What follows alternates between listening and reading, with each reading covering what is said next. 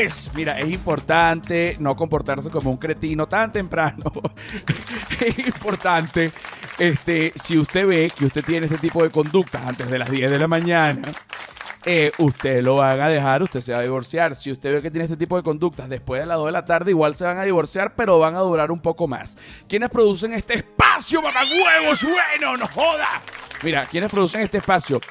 Arroba Flor de Pelo Piso, ¿quién es esa gente? La gente que es un aplauso. Arroba La Sordera, ¿quién es esa gente? La gente que es otro aplauso.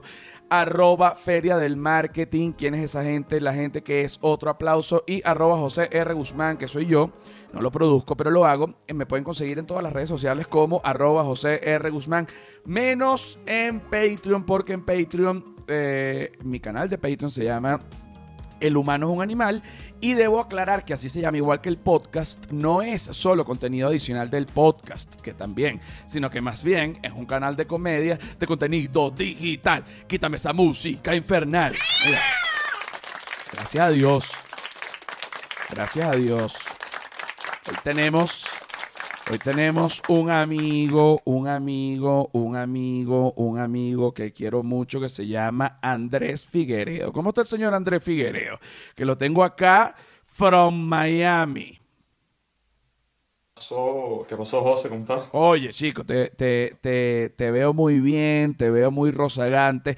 Andrés Figueredo tiene una serie de, de triunfos, como la, la, digamos, la gente que yo invito acá eh, o, o no, pero yo por eso no es que lo invito acá, sino que yo lo invito acá porque Andrés Figueredo es mi amigo y eh, él, él puede ser el hombre más exitoso del mundo o el hombre más fracasado, pero igual cada vez que nos veamos, bueno, no joda, la pasamos muy bien, vale, qué buena charla, no joda, con Figueredo. ¿ah? Gran emoción, gran emoción. Figueredo, la pegaste con tu documental después de 70 años. Figueredo es, este, do- bueno, Figueredo es muchas cosas. Figueredo es documentalista, Figueredo es economista, Figueredo es mejor amigo de Hillary Clinton. Figueredo, este, unas cosas increíbles que tú dices, es posible que Figueredo sea también el próximo 007.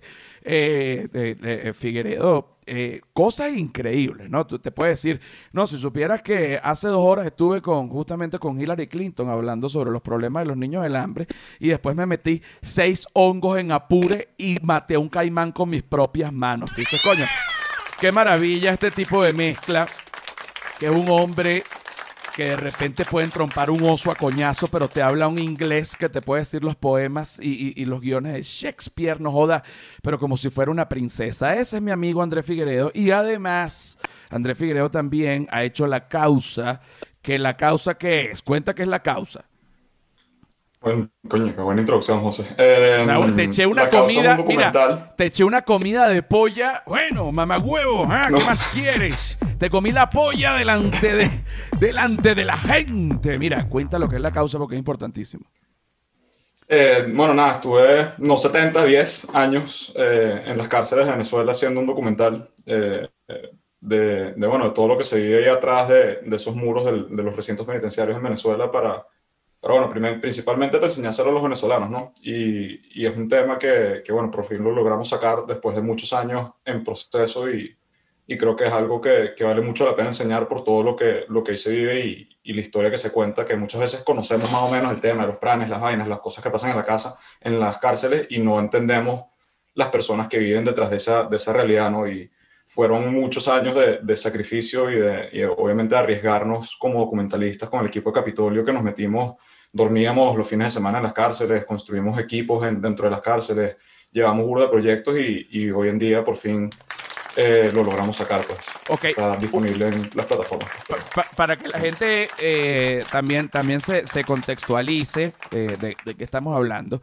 Uno de estos proyectos, y corrígeme si no es así, pero uno de estos proyectos que está dentro de esto o, o ligado es Free Convict, que, que es un, un- un- un proyecto, digamos, de llevar un estudio musical a la cárcel, de modo que los, los presos eh, yo, a mí no me gusta decir privados de libertad ni ninguna maricada de esa, pero yo estuve preso y yo puedo decir lo que se me dé la gana, no joda, como se me dé la gana. Yo soy- mismo. porque yo soy uno.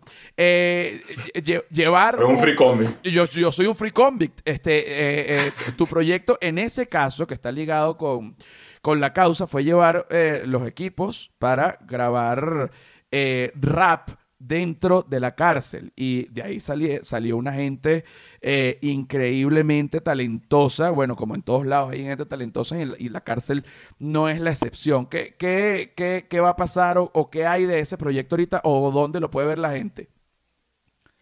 Bueno, ese proyecto, como dijiste, empezó en la cárcel, fue, fue sumamente curioso como se dio, porque estábamos, una de las maneras que nosotros logramos entrar y, y, como que, que, nos, obviamente tú dices, ¿cómo entra este cifrino, estos catires a la cárcel y graban aquí con el tema de los planes, las armas, las pistolas en toda vaina? Y nosotros eh, eso sí, eh, eh, eso sí, hay que, hay que lo, lo tenemos que, que, decir, este, Figueredo es un cifrino. Vamos a darte un aplauso por eso. y, no, y no pasa nada. Pero bueno, ¿y qué culpa tiene él? ¿Pero qué culpa tiene él? ¿Pero qué culpa tiene él? Figueredo, es más, Figueredo tiene una aparición corta en The Crown, como, como la reina Isabel. dentro, dentro, de esa, dentro de esas apariciones aparecí en la cárcel y llevé, una de las cosas que hacíamos era que llevábamos conciertos de música. Y una, uno de los eventos que, que logramos crear fue que llevamos a Enciclopedia y a, y a Cancerbero a hacer un concierto dentro del penal. Dentro de esto es en la Penitenciaría General de Venezuela, que ya no existe. O sea, ese penal lo tomaron, etcétera. Pero en el, en el momento que nosotros hicimos el concierto, habían como 8.000 presos en una cárcel que estaba construida por 800. Entonces te imaginarás la, aglomeración de gente, la locura del, espacio y, bueno, y la locura de carajos como Enciclopedia de Cancerbero haciendo un concierto, eh, cantando, o sea, la energía fue demasiado increíble y pusimos en ese momento estos chamos que estaban haciendo freestyle dentro de la cárcel y dijimos, verga, no sería increíble utilizar, y, en verdad estamos, o sea, que carajos como Enciclopedia y como Cancerbero se impresionen del talento que existe dentro de la cárcel, es, es, es una señal de, bueno, vamos a buscar de alguna manera hacer algo positivo con esto y decidimos negociar con los planes en ese momento para construir un estudio de música dentro del penal. Nos tomó un año más o menos el, lograr construir el estudio, estuvimos como dos años grabando un disco que, que, bueno, salió hace poco en Spotify, que se fue grabado y producido por Mauricio Gómez, eh, que es un socio mío en una compañía que se llama Habitat, que es productora de música y, y, acaba de salir en todas las plataformas. De hecho, fueron nominados el año pasado a los premios Pepsi y este año también fueron nominados a los premios Pepsi con temas que hicieron desde la cárcel. O sea, obviamente ese, ese ahorita estamos como tratando de hacer alianzas aquí también en Miami con la gente de la industria de la música aquí, como que hay, hay, hay cierto interés en, en, contar estas historias porque obviamente el hip hop y el, y el rap hablan mucho de ese mundo del, de lo que es el underground, pues de, de donde vienen y tienen historias sumamente poderosas que contar y, y más porque por el, por el poder de transformación que tiene la música, pues estos eran chamos que hace cinco años, seis años habían caído por, por crímenes mucho más arrechos que tener marihuana en un carro en Texas. Oye, te lo eh, digo, te, yo te juro, yo te juro, compañero, este, que eso es así. Ahorita vamos a hablar, fíjate, ya va, antes, antes de seguir con este tema, que, que, ya vamos a comparar las cárceles, que me gusta, tú que sabes, este, a pesar de que no has estado preso, viviste, no viviste, pero sí fuiste los fines de semana, por lo menos por, que lo sé, por dos años. Más o menos. una, tuve, como cinco años yendo, o sea, el proyecto duró como, como diez en total en hacerse, pero estuvo por lo menos cinco años constantemente. Bueno, imagínate, cuando Figueredo terminó de grabar, los presos hasta le hicieron una torta. Ella llorando los presos, llorando porque Figueredo ya no iba a ir más, porque claro, Figueredo llegaba y de repente decía, oye, vamos a ayudar a estos muchachos aquí con, con, con, la música, ¿vale? Que quieren cantar, les montó un estudio. Oye, ¿qué pasa? Este, el Pran está molesto. No te preocupes, aquí tienes tu tafil. O sea, Figueredo se convirtió en el Pran de alguna manera, casi en el Pran eh, de, de, la cárcel. Pero fíjate esto, ¿dónde se puede conseguir eh, en Spotify? Pero ¿qué pones tú? Free Convict. Sí, Free Convict pones en Spotify, están ahí, de hecho, bueno, el último tema que sacaron hicieron una, una colaboración con Enciclopedia, eh, que está súper sólida, es uno de los, de los, temas que más me gusta y ahorita están a punto de sacar un EP dentro, ahorita en diciembre sacan un EP con, con, un nuevo estilo distinto, ya menos carcelario, porque el disco anterior era mucho de narrar sus experiencias, de dónde vienen, del mundo de Lampa que venían, como que cómo están transformando su vida a través de la música, y este próximo ya es un poco más bochornoso y, Claro, ya, ya. Sí, porque eh, hay algo que pasa en, yo creo que en todas las artes, este, seas editor, seas músico, seas comediante, sea lo que sea, eh, que si tú tienes algo guardado adentro, tú vas a querer soltarlo a través de lo que haces. Entonces, esa, eh, digamos, esa primera, así lo veo yo, esa primera producción que se hizo fue como, vamos a sacarle lo, lo que los muchachos se saquen lo malo, pues, o sea, que digan, y maté a mi mamá, y violé a mi papá, y ahorita lo que quiero es matar, pero la música me va a salvar, ¿sabes? Todas estas locuras, que, en, eh, digamos, eh, para una cárcel todo el mundo, y que claro, a mí me pasó igual, pero eh, fuera de la cárcel, este, a lo mejor, bueno, en una fiesta que si maté a mi mamá y un poco de locura, no, no pega tanto. Entonces, en esta segunda oleada musical, ya eh, los, free convict van ya al, al, negocio. Ya, ya, quieren los reales. Ya quieren los reales. Literalmente eso es lo que está. Ahorita estamos en busca de los reales, porque en verdad eh, eh, era eso. Primero era lo que tú decías, es sacar. Y, y, esto es algo que hablamos. O sea, estos son mis panas hoy en día. Ellos están en Caracas. Yo ahorita estoy en Miami, pero yo me la paso yendo para Caracas. Y, y bueno, no he podido ir ahorita por la pandemia. Ahorita acaban de empezar a abrir los vuelos y, y, vamos a ver, pues. Pero, pero en Caracas, como, o sea, yo jangueaba más con ellos con mis panas, que con mis panas del colegio. Pues terminé como siendo tan, tan cercano a los free convicts que, que, entender hacia dónde estamos yendo, hacia dónde estamos creciendo, porque obviamente una cosa es decir, bueno, sí, la música transforma, ajá, ¿y dónde están los reales? Y cómo nos mantenemos de esta vaina. O sea, como que, y eso es parte, eso es parte del problema, porque obviamente la industria de la música está cambiando tanto y están pasando tantas vainas que decir, coño, una cosa era sacarlos de la mentalidad de ese malandro y de la cárcel y que ellos, porque, y eso no fue que yo llegué y los, no, esos carajos ya querían, tenían esa idea de cambio de transformación interna, simplemente lo que les, se les dieron fueron herramientas, pues, o sea, eso fue parte de la, de la vaina, es como que tú ves que hay una persona que tiene un poquito de intención de cambio, pero estás en una cárcel como la de Venezuela y quién coño madre va a cambiar en esas cárceles, esta, esta vaina es eh, otro tipo de, de, propuesta que es como que, bueno, vamos a utilizar la música, primero saca todas esas vainas que tienes por dentro y creo que eso fue como terapéutico psicológicamente, pues era como que el tú exponer de dónde vienes, el tú exponer hacia dónde quieres ir, te ayuda mucho también a, a ser presente, parece más como consciente de los pasos que tienes que tomar. Y ahorita estamos en ese tema de haciendo alianzas aquí con los músicos de Miami, con gente que, que ha descubierto que, que, el talento que tienen vale la pena, vale la pena explotarlo, pues, y, y es parte de lo que estamos buscando es, es, eso, es conseguir que en verdad ya pasen de ser, ok, unos unos malandros que se convirtieron a raperos y ahora que sean unos raperos exitosos. Pues. Ok, y eh, esto está mezclado de alguna manera con la libertad de ellos. O sea, ellos están por salir eh, pronto o están empastelados o esto los puede ayudar. O sea, ¿cómo, es esta vuelta? Mira, Mira, o sea, de, al principio eran 15 free comics. O sea, era una vaina, imagínate entrar a una cárcel, manejar 15 malandros que cada uno quiera aparecer en una canción, que el tema de las canciones, esa vaina fue un peo. Después, sí, el ego malandro, el, ego malandro es distinto. No, no te imaginas, no te imaginas lo complicado que a veces eran las discusiones, o sea, era entrar y tres días de discusiones metidos en un estudio en San Juan de los Morros con ese calor, la humedad, la vaina, digo, todo, o sea, era, era, bien cómico, o sea, y todas estas cosas nosotros las grabamos, o sea, nosotros tenemos más de 400 horas de material para hacer la, o sea, todo esto fue mientras estábamos haciendo la causa, pero obviamente en paralelo surge este proyecto y dije, bueno, grabando todo, pues, y, y ya eso quedará para la historia y después se verá qué se hace con ese material, pero o sea, literalmente construimos ese estudio y, y, un momento donde hacía tanto calor que dijimos, no, tenemos que ponerle un aire acondicionado a esta vaina y todos terminábamos durmiendo en el piso del estudio porque era el único lugar con aire acondicionado en todo el penal que, al que teníamos acceso. Ok. Pero, pero no, no, en tema de la libertad de ellos, eh, de, los, de los 15, bueno, ya han salido creo que 10, eh, no, como 10 o 12 ya han salido y... Y no, no, fue directamente vinculado con el, o sea, no tuvo nada que ver con las redenciones, que generalmente eso pasa, o sea, si tú tienes redenciones en Venezuela porque trabajaste dentro de la cárcel, te, te ayudan a que la pena se te acorte. Eso no tuvo nada que ver con esto. Y ahorita de los, de los, de los que salieron, quedan siete activamente en el proyecto, porque bueno, naturalmente uno, o sea, eh, eh, hay que tenerle mucha fe y, y y perseverancia, porque ya sales y dices, bueno, pero si no estoy ganando esto, porque yo voy a seguir haciendo música? Y, es como que, bueno, ¿tú qué crees? Que vas a salir, vas a ser Luis Presley de una porque saliste de la cárcel, dejaste de ser malandro y la música te va a caer, te va a caer una locha de oro porque, ay, mira qué bonito, ya no eres malandro, toma dinero, eso. O sea, no es así. Y los que se quedaron ahorita es porque se están viendo, están viendo como que sí, hay que echarle bola, hay que hacer las vainas bien, hay que, hay que demostrar primero que nosotros tenemos la capacidad de ser un grupo talentoso y de, y de, y de no estar buscando el camino fácil, porque obviamente muchos de ellos vienen del camino fácil, de pegar una pistola, dame tu dinero y, y yo les digo, mira, bro, aquí, o sea, imagínate la cantidad de músicos talentosísimos que hay que no han cometido los delitos, que no han pasado por esta misma mierda y todavía se están comiendo un cable, pues, o sea, que, que tienen que emigrar, que tienen que buscar. Entonces, obviamente, eso ha hecho que, que, que se entienda un poco, se cohesione más el grupo, pero sí, obviamente, tratando de buscar la estabilidad. Entonces, no, quedan, nada más quedan dos de los free convicts que están presos todavía. Bueno, en, en, eh, en la cárcel en Texas, en donde yo estuve, que es Hotspeth County, Yale, eh, había pasado un fenómeno, que es que el, el, em, eh, digamos, las cárceles en Venezuela son completamente distintas a las cárceles en Texas y las cárceles en Texas a las de Brasil, aunque las de Brasil y Venezuela se parecen un poco más, o sea, eh, eh, todo dependiendo.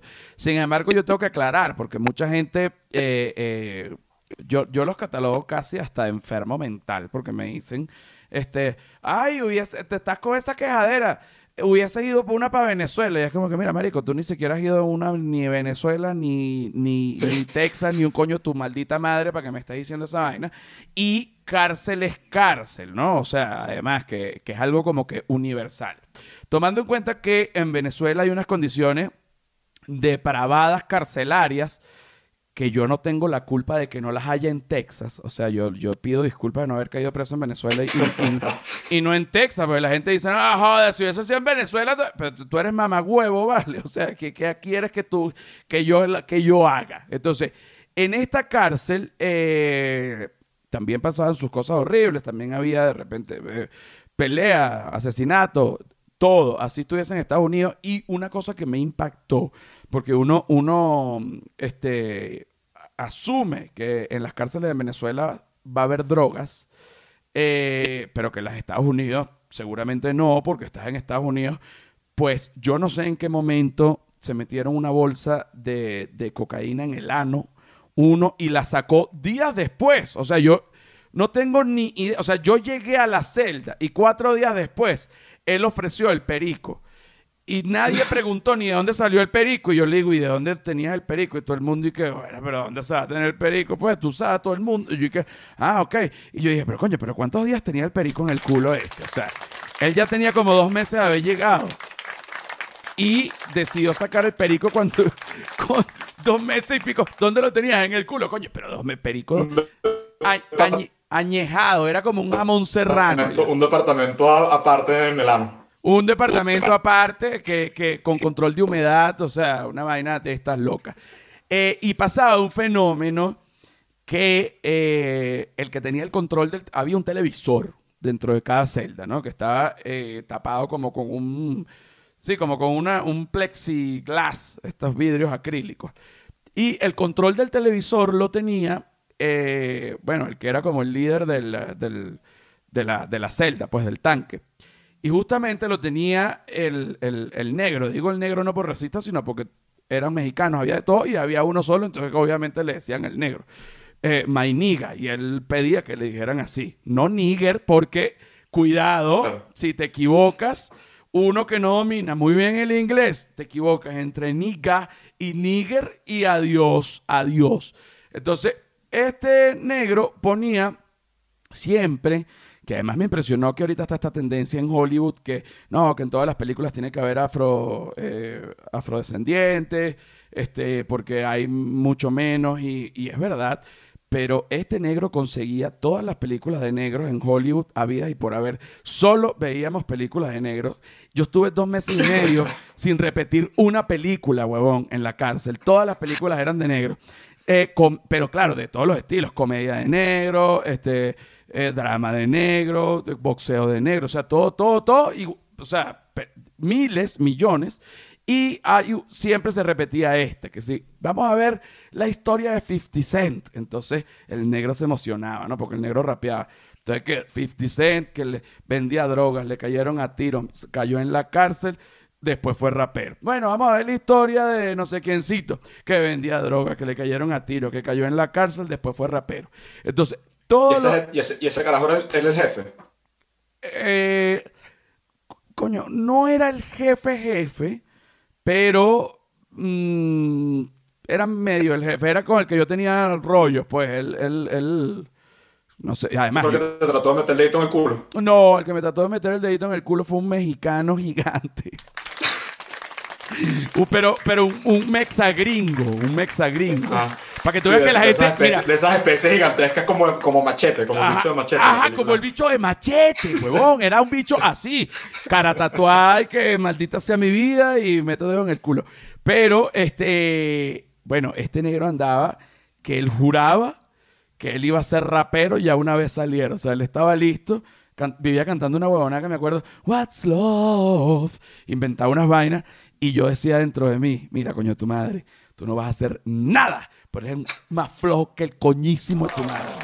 Eso es lo que yo pensaba, pero él se metía conmigo, ¿no?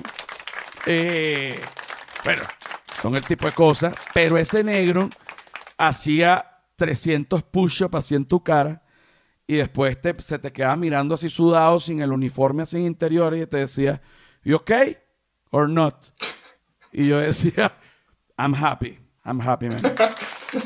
I'm happy, I'm happy, I'm happy, no te imaginas. Mira, vamos a pasar a la segunda parte de eh, el episodio número 62, ¿cierto? 62, del humano es un animal, pero hay una regla en este podcast que tienes tú que despedirte de esta primera a la segunda parte, pero tienes que usar la palabra huevonote, ¿ok? Cuando yo te diga la cuenta, por ejemplo, oye, ya venimos, no sé qué, huevonote, eh, ¿ok? A la cuenta de tres. Huevonote singular. Ah, eh, sí, sí, pues son, son todos, pues somos todos, huevonote somos todos. Ok, este, uno, dos, tres.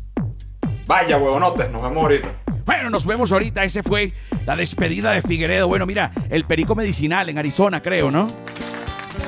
Señores, bienvenidos a la segunda parte del episodio número 62 del humano es un animal. Alegría y felicidad. Cuánta alegría, cuánta felicidad. Mucha alegría, mucha felicidad. Whiplash Agency. ¿Quién es la gente de Whiplash Agency? Es la gente que te va a diseñar tu página web y dentro de esa página web tú puedes pedir que te coloque un artilugio para que tú vendas tus propios productos. Por ejemplo, si tú te metes ahorita en este momento en www.joserrafaelguzman.com, esa es mi página web, me la diseñó Whiplash y allí eh, está la tienda de mis franelas, de mis suéteres, de las cosas, de los productos, el merchandising, lo que llaman el merchandising. Bueno, por favor, tú lo puedes comprar allí, chico. Whiplash Agency, la excelencia, la puta madre que me parió, qué buenos son. La excelencia hecha vulgaridad. Aquí seguimos con mi amigo Figueredo. Mi amigo Figueredo no me deja de sorprender, pero estamos en la... En la a, mí, siempre me ha, me ha, sorprendido. Vamos a hacer, yo iba a hacer un, nuevo intro con él, pero vamos a comenzar el intro conmigo, ¿no? A mí me ha sorprendido este, que a medida de que yo he ido, digamos, avanzando en la comedia, eh, me, han, me han sorprendido dos cosas. Primero, que he podido vivir cómodamente de la comedia, cosa que era mi duda en mis inicios. Entonces vamos a dar un aplauso por eso. Segundo, Segundo, que a pesar de que he podido vivir cómodamente de la comedia eh, y, lo hago y espero hacerlo hasta el día que me muera, soy un pelabola y eso me tiene harto. Yo, yo estoy obstinado este, de, bueno, de ser un pelabola. O sea, estoy, estoy metido en lo que llaman el rat race, la carrera de la, de la rata que entonces pago renta, que pago la tarjeta de crédito, que pago ta, y, voy a morir como un viejo huevón, como mueren todos los, viejos huevones. Pues. Si, sigo, si sigo, si sigo. Yo le, yo le, le, comento a mi amigo Figueredo, le digo, mira Figueredo, tú inviertes en, en bitcoins. Figueredo es un hombre sabe de negocios, pues, viene de una familia, de un linaje, de una gente entendida, no de un linaje de empleado huevón, que como uno silvestre, que uno piensa que ser empleado es la vaina. No, señor, chico, pero basta. Renuncien a esas vainas donde están trabajando y monten su propia vaina, porque donde están trabajando es la idea de otro, no la de usted. Entonces, se lo agradezco. Usted mañana mismo pone la renuncia a esa y monte usted su negocio, porque si no, usted está trabajando en la idea de otro y no en la idea de usted. Una cosa, Figueredo lo sabe muy bien. Pero Figueredo invierte, yo le pregunto, ¿tú inviertes en bitcoins? Y me dice, sí, con una seguridad que, coño, espérate, que me pelucó los pelos. Digo, pero con, con, digo, pero ¿qué es esa seguridad? O sea, ¿cómo que sí? Entonces, en este momento, te doy el pase, Figueredo, para que tú me expliques tus maniobras. O sea, pero, pero ya va, pero ya va. Yo quiero que tú me expliques Bitcoin for Dummies. O sea, vamos a comenzar para la gente que no tiene ni idea, porque yo sé que siempre oigo y que, mira, si uno hubiese metido un centavo de dólar en el 98, ahorita fueras trillonario. pero no, nadie me dijo, nadie me dijo, ¿ah? ¿cómo es la vaina? A ver. No, bueno, obviamente, o sea, como tú dijiste al principio, también yo estudié economía y parte de eso me, me permite entender un poco y siempre me, me, ha encantado el tema principalmente de política monetaria, ¿no? O sea, de, qué significa eh, la política monetaria, cómo, cómo surge el dinero, qué es el dinero, cómo se distribuye el dinero, cómo los bancos centrales crean dinero, ¿no? Entonces, Obviamente para entender, o sea, Bitcoin no es, no es algo sencillo de entender, eh, porque primero tienes que tener bastante como conocimiento de, de, cómo funciona y qué es el dinero, ¿no? En esencia, Bitcoin es dinero, o sea, eso es, eso es lo, una de las, de las, cosas que hay que entender. ¿Y qué, qué es el dinero? Bueno, el dinero es un mecanismo de intercambiar valor dentro de la sociedad. Entonces tienes ciertas cosas que han hecho que el dinero a lo largo del tiempo sea mejor o peor tipo de dinero. Por ejemplo, hoy en día el dinero en el mundo está regido por lo que se llama el fiat, dinero fiat, fiat currency. ¿Qué significa eso? Es un dinero que está respaldado solamente por la confianza de los gobiernos. O sea, el gobierno emite las notas, emite deuda, emite eh, bonos de la tesorería y eso es considerado dinero. Antes de esta época del mundo, o sea, esto, esto tiene 40 años, el dinero fiat. Antes era el estándar oro lo que respaldaba el dinero, que significaba que tenías cierta cantidad de oro en, tu, en el banco, la Reserva Federal Americana tenía cierta cantidad de oro, entonces tú podías llegar con tus dólares y cambiarlo por oro. Lo mismo podías hacer con el franco suizo, lo mismo podías hacer con la libra esterlina, lo mismo podías hacer con las distintas monedas que existían en el mundo.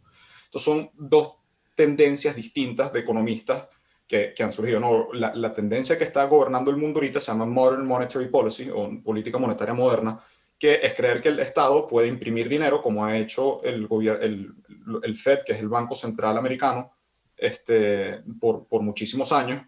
Eh, y desde la crisis, por ejemplo, del 2008, cuando, cuando el país no tenía liquidez porque se sobreendeudaron, se sobreapalancaron, se cae uno de, de, las, de, las, de las industrias que estaba apalancando todo este sistema, que fue la industria del housing, y que tuvo que hacer el gobierno americano emitir deuda, imprimir, o sea, antes habían X cantidad de trillones de dólares en el mercado, ahorita hay dos trillones más. No, no me sé los números, obviamente. Lo, que, lo que hace que la moneda se devalúe, se devalúe. Exacto. En teoría hace que la moneda se... Eso fue exactamente lo que nos pasó en Venezuela. En Venezuela yo creo que fue parte de un plan muy sistemático por parte del gobierno para sacar los capitales de Venezuela y tener ellos el control del capital. O sea, si tú obviamente eres quien controla el Bolívar, imprimiendo, hace que todos los, Yo creo que esto fue una política que, que hizo Chávez y, y, su, y su gente cercana después del golpe de Estado que le dieron, pues dijo, no, si los, si los financistas detrás de, este, de, este, de todos estos golpes tienen su dinero en Venezuela, nos, no los pueden volver a hacer. Vamos a obligarlos a través de política monetaria a sacar su dinero. Y creo que eso fue precisamente lo que pasó en Venezuela. No creo que esto es un, un como que mal manejo, yo creo que es un perfecto manejo un perfecto... de las intenciones que ellos tenían para sacar el capital de Venezuela y ellos quedarse con las nuevas emisiones de capital. Entonces, eh. bueno, me desvío un poco el tema del Bitcoin, pero para que se entienda, o sea, se, se entienda eso hay que entender que, ok, entonces el dinero sirve para ciertas cosas, ¿no? Tienes que tener, ¿por qué el oro? Esta es la mejor manera de entenderlo. ¿Por qué el oro era dinero? Porque para que el dinero sea útil, tiene que tener ciertas características, ¿no? Y esto lo dijo Aristóteles hace miles de años, ¿no? No joda, nada huevo, nada. Porque obviamente si, si tú y esto lo dijo, pero espérate, me gusta. Espérate, espérate, espérate, que se estaba entrecortando. Y, y pero me gusta eh, eh, para, para, poder dar cancha de que se regularice la, la conexión. Me gusta la referencia, para que tú veas lo que es la, ah, una referencia de alguien chico realmente culto y que coño, bien lo decía Aristóteles, no jodan, a huevo, nada, vale, continúa.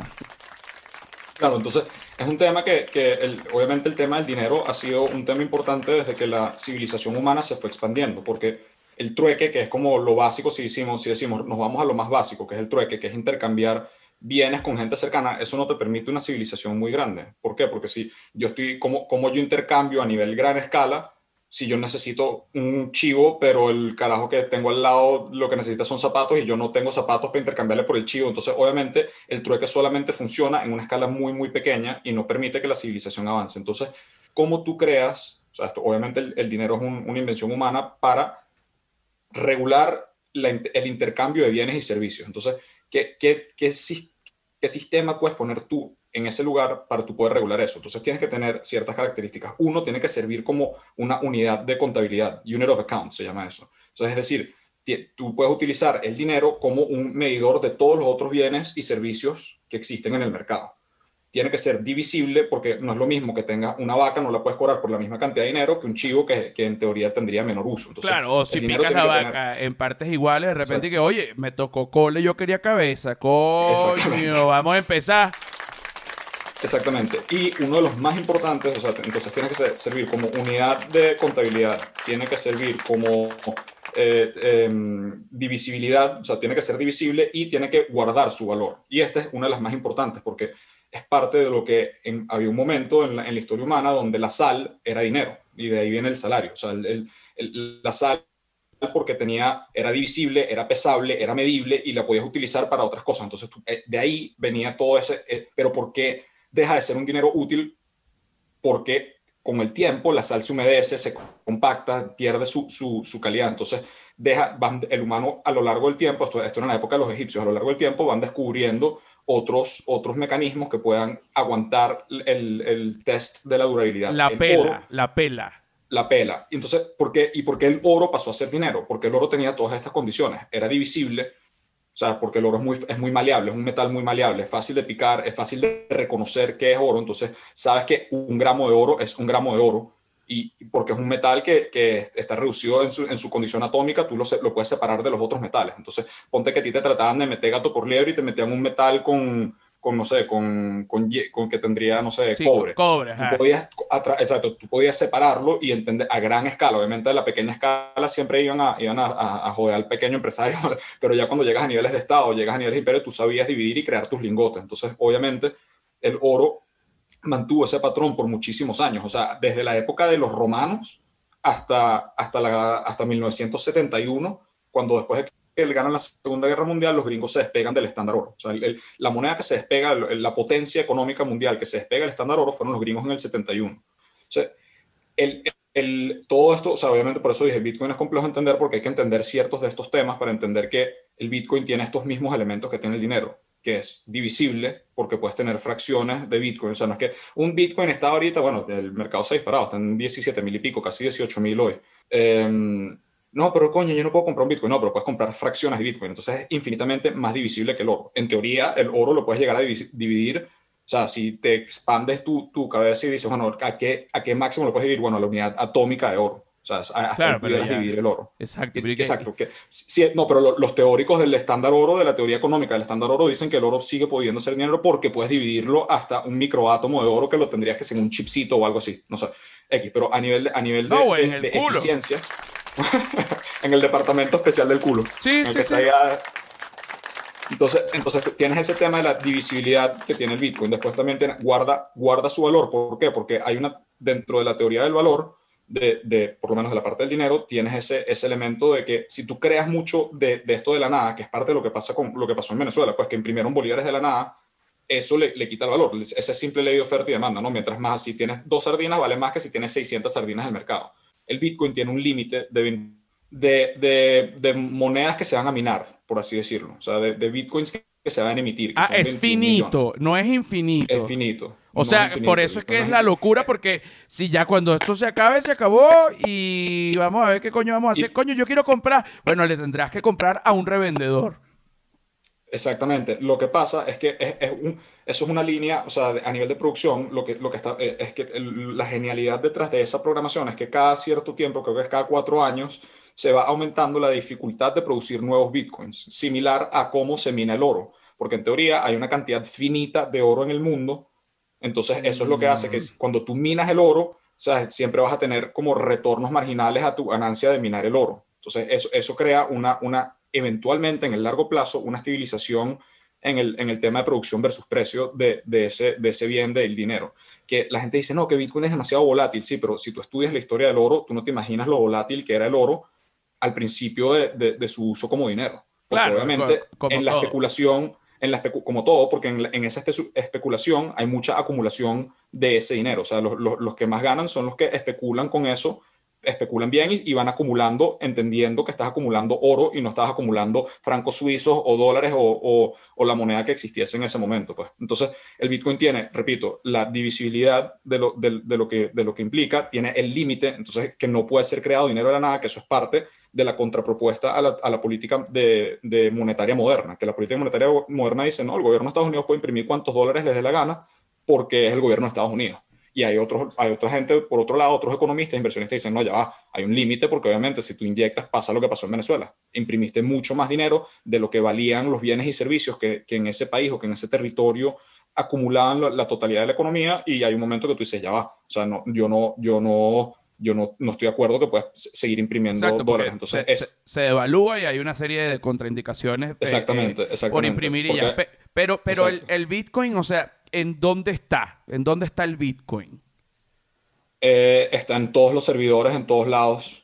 Del, del, todo el mundo que esté minando, o sea, eso, eso, eso, eso es lo increíble también, que a diferencia del dólar, que el dólar está o impreso en las, en las bóvedas, porque bueno, el dólar también ya dejó de ser el dólar billetico, el dólar pasó también a ser electrónico, pero están en bases de datos centralizadas por los bancos. Entonces, es, ahí donde hay como ese, esa, lo que se llamaría una caja negra de tú no sabes en verdad cuánto tiene quién.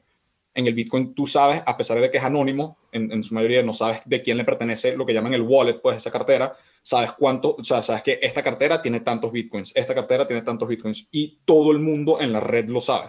O sea, es, una red que, se, o sea, eso es lo que se llama un decentralized ledger, una, eh, no sé cómo se traduce en español, eh, como una base de datos descentralizada. Sí, una base de datos descentralizada en la que tú, o sea, imagínate cómo empezó. Éramos tú, yo y un tercero. Y dijimos, vamos a crear este código que va a decir, si yo tengo esta cantidad de, de, monedas y yo le paso una a José Rafael para que eso se registre en, esta, en lo que se llama el blockchain, que, es como que toda esta cantidad de transacciones registradas en todos los participantes dentro de, esta, dentro de este network, eso, eso era parte de lo que le da el valor, porque yo digo, ok, yo voy a mover cinco de mis bitcoins a, a José Rafael. Y José Rafael también es parte de este network y dice, sí, él movió cinco de sus bitcoins. Yo digo, sí, yo moví cinco de mis bitcoins y este tercero dice, sí, él movió cinco de sus bitcoins. Entonces sabemos con certidumbre entre todos los que estamos participando en ese, en ese network que el dinero se está moviendo de esta manera. Crece eso a millones de personas usándolo todo el mundo tiene que pasar por un proceso. Esta parte se pone sumamente técnica para este podcast, pues que es toda la parte de cómo funciona la criptografía dentro de los códigos de, de, los blockchains, pero y, y, yo no llego a la parte matemática detrás de eso. O sea, yo, lo entiendo más como un economista, o sea, la parte de economía detrás de, de, la base de datos descentralizada. He tratado de entender lo que son los one-way hash cryptographic functions, que, marico, hasta decir la vaina es, un, una locura. Exacto. Pero, pero no, pero eh, explícalo como tú lo sabes. Exacto, entonces, entonces parte, parte de, lo que, de, lo que eso, de lo que eso permite crear es, es mucho más eh, entendimiento de cómo se está distribuyendo el dinero y de que, o sea, por más que sí, ya hoy en día también tienes el tema de que mucha gente acumula, acumuló muchos Bitcoin al principio, pero mientras más crezca ese network, más valor va a tener, porque la idea no es, o sea, tú, el dinero también tiene que tener uso para tener valor. O sea, si no, si no lo usas, no tiene, no tiene sentido. Entonces, obviamente tienes ese, ese, ese, ese balance que, que, es lo que es guardar dinero versus usar el dinero. O sea, eso es parte de la... De la y ¿qué, ¿qué, beneficio tiene el Bitcoin por encima del oro? Que bueno, que lo puedes mover sin, el, sin ningún tipo de costo. O sea, no ningún tipo de costo porque obviamente todo este network puede cobrar ciertos fees, pero el costo de mover un Bitcoin no es lo mismo que el costo de mover oro es mucho más difícil, por ejemplo, mover cuando, cuando los gobiernos tenían que hacer sus, en, previo a los 70, que tenían que hacer sus balances finales, o sea, lo, que se llamaba un trade surplus, o, sea, una diferencia entre importación y exportación, saldaban sus cuentas con oro. Y eso eran tanquetas, eh, tanques de, buques que se llevaban de oro de Francia a Estados Unidos y viceversa, dependiendo de cuánto le tenías que pagar, eso, eso, todo eso se resolvía eventualmente en oro. Entonces, físicamente, eso, o sea, el, oro tenía esa desventaja, ventaja y desventaja. Desventaja en el, en, el, en, el, en el sentido que te lo pueden quitar, y eso fue parte de, de la razón de lo que, bueno, o sea, en todas las guerras, tú, tú ibas y tú cobras, o sea, si tú entrabas a la bóveda donde estaba, tú agarras eso. Y eso fue lo que, una de las razones por la que el euro existe como moneda, es porque cuando Hitler empezó en la Segunda Guerra Mundial a ir a Polo, iba para Polonia, iba para el Banco Central de Polonia, se llevaba el oro de Polonia, iba para Francia, llegaba al Banco de Francia o, a las casas de los judíos y les quitaba el oro, estaba acumulando obviamente dinero en oro y en arte. Esas fueron las cosas que hizo. Y cuando se llega a un tratado final, que, aquí es cuando se empieza a disputar el capitalismo versus el comunismo, porque los, ganadores de la Segunda Guerra Mundial fueron Inglaterra, Estados Unidos y Rusia. Lo que pasa es que tenían modelos económicos completamente distintos y, y filosofías distintas. Rusia creyente en el comunismo y en el origen del valor, en la fuerza de trabajo del ser humano, el hombre, ser, o sea, el, que esta es una teoría de David Ricardo, que es uno de los economistas que, o sea, él es el economista que creó, la teoría del valor, pues, porque el, dinero no existe por sí solo, existe después de que el hombre creó valor en algo y eso después se traduce en dinero. Entonces, los comunistas de, de la Unión Soviética creían eso y dijeron, bueno, sabes que nosotros nos quedamos territorio y gente sea, obviamente también querían arte tal, pero dentro de las negociaciones, los que se terminaron llevando gran parte del, oro y el arte, el arte también los rusos se lo llevaban, porque también les interesa burda, pero el oro, siendo más capitalista, se lo llevan los gringos y los, y los ingleses. Y por eso el dólar pasa a ser una de las monedas más fuertes, porque tenía todo este respaldo del oro que le habían quitado a Hitler, que Hitler se lo había quitado a los demás, y, y por mucho tiempo tenía la capacidad de emitir deuda a los gringos porque sabían que la deuda de dólares estaba respaldada por este oro. Entonces, obviamente, como Europa se quedó debilitadísima después de la Segunda Guerra Mundial, Europa continental, necesitaban buscar una manera económica de, primero, que no sucedieran tantas guerras y el dinero en común ayuda a que eso pase. Yo, creo que, yo, sí creo que el euro Fue, una, fue una muy buena movida. Y segundo, que como no tenían la misma cantidad de reservas, cada país necesitaban como que crear un pool de, de las distintas reservas que ellos tenían para poder crear esta nueva moneda unitaria, pues porque si cada quien, se, si tratan de seguir manteniendo la lira, el franco suizo, no, no, sé cómo se llaman las monedas en Polonia, pero... La peseta. Cada quien no, la peseta, la peseta polonesa. Vamos, la peseta, la peseta en España que había estado muy mal, que había estado muy mal ya. No, entonces, estos son temas obviamente sumamente complejos de los que uno puede, o sea, es política monetaria, pero sin duda el tema, ah, para mí lo que me parecía interesantísimo el tema del Bitcoin, porque yo me metí en, en Bitcoin desde, o sea, yo graduado de la universidad en el 2013 y compré Bitcoins, pues, o sea, como que me, me, explicaron la broma, lo entendí, me puse a estudiar, me leí tres libros de la vaina, porque obviamente es complejo, pues son cosas que hay gente que eres millonario. Una vez más eres millonario. Especulativamente, coño. No, porque me ha dado mis coñazos, me ha dado mis coñazos en trading. O sea, como que obviamente la parte de, eso, de como sabes que es volátil y, y, la ambición humana es una ladilla y uno mismo a veces se, da coñazos. Porque es medio, medio apostar en, en esa. Eh, hay, hay cosas. ¿En qué momento? ¿En qué momento? Pues, o sea, yo creo que es así. O sea, va para arriba, pero va así para arriba. Entonces, si, tú, si tú quieres acumular bitcoins, que es tú, o sea, si tú eres un, o sea, si, si en verdad crees en la teoría del bitcoin, tú lo que quieres es acumular bitcoin, no dólares.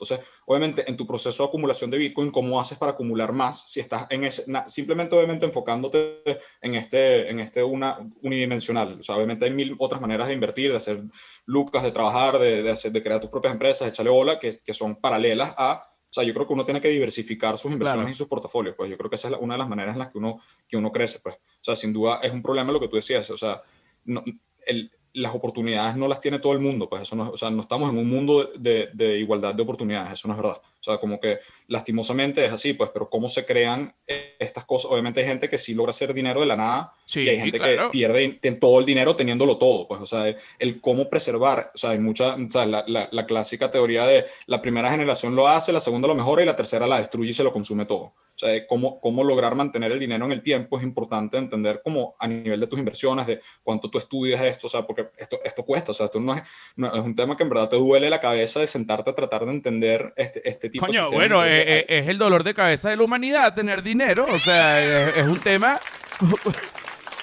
no me lo tiene, o sea, de bola que cuesta, cuesta tanto que casi nadie tiene. O sea, no me lo, no me lo tienes que decir, huevón. Lo, lo jodido que es tener dinero, eh, eh, digamos, para, para una estabilidad en cuanto a yo digo dinero, digo lo que yo llamo dinero ya de adulto, tener una cartera de inversiones, una cosa, que, que tú estés respaldado. Entonces, mira, te doy las gracias, Figueredo, por, por, por decirme esto. Ahorita te voy a preguntar varias cosas más, pero nos vamos directo al Patreon, eh, justamente para que la gente pague.